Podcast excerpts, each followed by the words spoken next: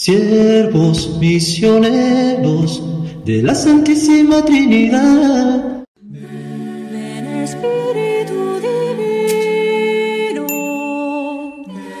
manda un rayo de tu nombre desde el cielo. Acerquémonos con seguridad al trono de gracia para alcanzar misericordia y encontrar la gracia que nos auxilie oportunamente. Aleluya. Bendecido y excelente día tengan ustedes, mis hermanos. Les saluda el hermano Garry, siervo misionero de la Santísima Trinidad, desde nuestra casa de formación postnoviciado en la Estrella, Medellín, Colombia. Una vez más tengo el gusto de compartir con ustedes el Evangelio correspondiente al jueves 24 de mayo, tiempo de Pascua. Suave tregua.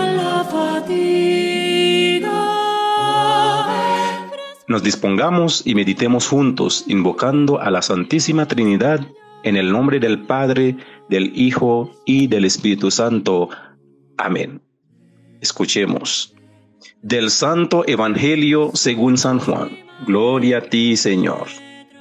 En aquel tiempo Jesús, levantando los ojos al cielo, oró diciendo, No solo por ellos ruego, sino también por los que crean en mí por la palabra de ellos, para que todos sean uno, como tú, Padre, en mí y yo en ti, que ellos también sean uno en nosotros, para que el mundo crea que tú me has enviado. Yo les he dado la gloria que tú me diste, para que sean uno, como nosotros somos uno. Yo en ellos y tú en mí, para que sean completamente uno, de modo que el mundo sepa que tú me has enviado y que los has amado a ellos como me has amado a mí. Padre, ese es mi deseo, que los que me has dado estén conmigo donde yo estoy y contemplen mi gloria, la que me diste, porque me amabas antes de la fundación del mundo.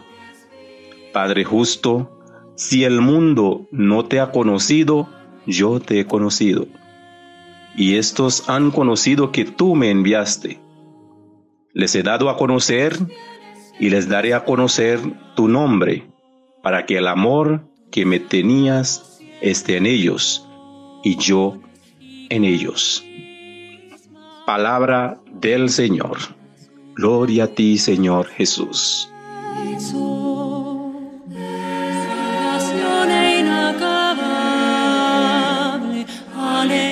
Mis queridos hermanos, nos estamos acercando a la fiesta del Pentecostés y la liturgia a través de este texto del Evangelio nos sigue guiando por medio de mensajes de vida y de esperanza, pero sobre todo exhortándonos a una vida más auténtica que nos hace recordar nuestra identidad y nuestro compromiso cristiano. Entonces nos muestra que es el corazón de Jesús que en la intimidad con los suyos nos abre a los tesoros inagotables de su amor. Mis queridos hermanos, una vez más, Jesús a través de esta oración sacerdotal nos abre a una verdad fundamental que debe ser para nosotros camino de conversión. Y es que donde hay desunión, donde hay discordia, es difícil reconocer la presencia de Dios y la presencia de la comunidad cristiana. Y es lo que nos cuenta el libro de los Hechos de los Apóstoles cuando nos dice que la primera comunidad no solo tenía todo en común, sino también tenía un solo corazón, es decir, la gran capacidad de amar. Es ahí donde nos damos cuenta de que la unidad se construye desde el amor. Solo el amor es el que une, es el que comprende, es el que espera. El amor de Dios por medio de Jesús se hace amor en nosotros, por lo que debemos realizar la unidad dentro de la pluralidad. Frente a todo eso, sin embargo, es muy importante preguntarnos, ¿cómo está nuestra familia? ¿Cómo está nuestro hogar? ¿Cómo está nuestra comunidad, nuestros grupos? Porque es muy triste encontrar comunidades, familias, hogares, grupos en donde los unos y los otros se atacan. Hablan mal uno de otros. Hay envidias, hay orgullo. Y más que todo hay rivalidades. Es ahí donde debemos de preguntarnos frente a tal testimonio, ¿cómo será posible que los que nos rodean puedan creer en el Dios del amor? Mis hermanos, ¿quién es consciente del amor de Cristo? ¿Quién realmente es su discípulo y lo sigue? Lo primero que tiene en su corazón es trabajar por la unidad y no por la división. Un verdadero cristiano se lo conoce por esto, en que ser una persona de unidad y no de diferencia ni de división. Es un ser de paz, es un ser de comunión. Pues estamos llamados a amarnos los unos a los otros y a mantenernos en este amor.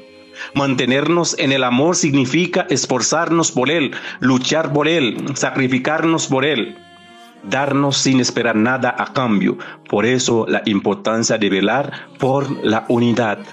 La unidad en Cristo que nos ama y se ha entregado por nosotros y por la unidad de su iglesia.